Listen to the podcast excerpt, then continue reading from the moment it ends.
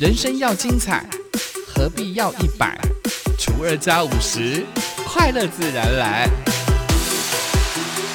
欢迎收听本期的生友会。欢迎光临森友会，订阅分享不能退。我是妈妈小姐的美魔女几何。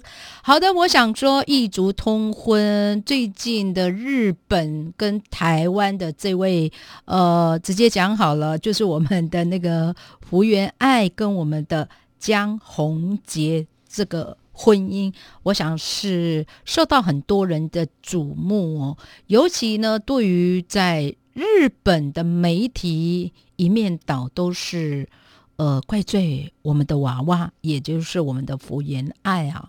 那反而是在台湾这个部分呢，反而好像怪我们的江宏杰比较多，不知道为什么会有这样的一个状况。但你知道吗？异族通婚，它本来就是很不容易的一件事情，所以很多人可能会想说，异族通婚，哎呀，好像很美好哦。但你结了之后，你就知道，真的那个生活习惯不一样啊。我们今天来聊聊这个台湾的这个婚姻跟我们的日。日本的这个婚姻会有什么样的不一样呢？像我们台湾的习惯呢，可能这个媳妇呢结婚了之后呢。好像都要跟公婆住在一起，但是你知道吗？这个日本不但是很少会跟公公婆婆住在一起，连单身同住在家里的男生也非常的少。所以呢，反而是日本这个国家，他反而会觉得，哎，台湾非常的奇怪，结婚了为什么要跟公公婆婆住呢？尤其是像福原爱跟江宏杰，他们本来本身就是一个呃，应该是说。嗯，受人瞩目的一对哦，所以呢，你可能都会背负了非常多的，可能就说，哎，住在一起呀，公公婆婆要服侍啦，哎，现在什么年代呢？我真的要。跟我们台湾这边的男士朋友们讲哦，有的时候去分享这样的一个生活的习惯不一样哦。有的时候结婚之前呢，很多人可能说：“哎呀，我喜欢这个男人呐，我要嫁给他啦，如何又如何？”你没有想过，结婚其实你就是要嫁整个家族。真的，真的，有的时候很多人可能会讲说：“会吗？会吗？”我想结婚了之后，爱对方应该完全的要包容。其实你说要包容。只是短暂，常常这样，你就会没有办法接受这样的一个家庭。再来呢，台湾这边的一个文化呢，它就是比较重男轻女的。当我们有的时候提到这样的一个问题的时候，台湾的公公婆婆不敢承认呢，都会说：“哎呀，没有个重男轻女啦。”像我自己就好了，我刚嫁给我的夜间部同学，算我们算是异族同婚的哦，就是可能我的呃生长背景就是阿美族。母系社会哦，所以刚开始嫁到我的叶建部同学家的时候，我刚开始真的没有办法接受这样的一个生活习惯哦。刚结婚的时候，那个习惯真的你要去调整，真要花比较多的一个时间呐。尤其我刚刚不就提到了重男轻女了？我印象中，结婚没有多久，我怀孕的时候呢，我的婆婆虽然她说嘴巴没有讲说，哎，她重男轻女，但她的行为其实就有了，她只是。不晓得，虽然他没有承认重男轻女哦，他的口气就会有让你觉得有一些不舒服的状况。好比呢，我怀孕了大概四五个月的时候，我婆婆就一直问我说：“你要不要去照超音波了？啊，不就是已经在肚子了吗？那为什么要去照超音波呢？不就是你想要确定说我肚子？”怀的是不是男生呢？哦，所以呢，有很多人可能因为这样子会觉得，呃，台湾这边的一个婆婆呢，会比较明确的希望你能够生的是男孩哦。但你知道吗？在日本的家庭呢，如果急死了哦，全部都是女人的时候，他也觉得他可以接受哦。哦，他们不会要求我们一定要生男孩哦。日本人会觉得台湾非常的奇怪哦，为什么一定要生男孩呢？女孩不行吗？哦，诶，日本的习惯是这样，他们的那个文化是这样。好，再来呢，台湾跟日本不一样的一个状况在哪一个地方呢？就是结婚要买房子，有没有哈？台湾这边的这个习俗呢，就希望这个男生结婚了之后呢，应该要买房子哦。买房子对于这个台湾来说非常的重要。结婚了之后就要买房子啦，买车子啊。但是你知道吗？日本的呃习俗呢，他们结婚要买房子这件事情，他觉得很办法理解台湾人的习惯呢。他呃日本人呢，大部分结婚了之后呢。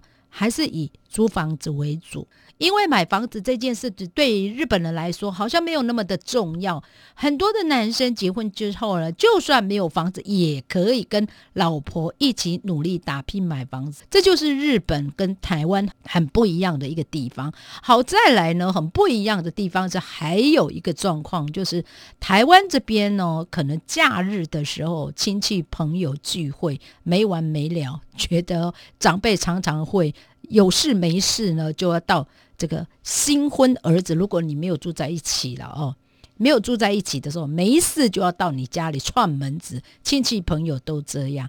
但你知道吗？这日本人非常的奇怪哦，他们会觉得说，哎，你们这样亲戚朋友为什么没事都要去节日的时候要聚在一起啊？那日本人呃，对于这种。家人的这个关系反而会充满着距离感哦，他们就会变成说他们在假日不会哦聚会哦，即使这个爸爸妈妈就住在家里的这附近呢，诶，他们可是有的时候还一年才见一次面哦。所以呢，你看哦，当我们这日本人嫁到这个台湾的时候呢，你要去了解到台湾这边的一个文化，因为什么？这个张宏杰跟福原爱呢，他们会。呃，离婚呢，有的时候呢，很多的那个生活背景习惯呢，真的会不一样。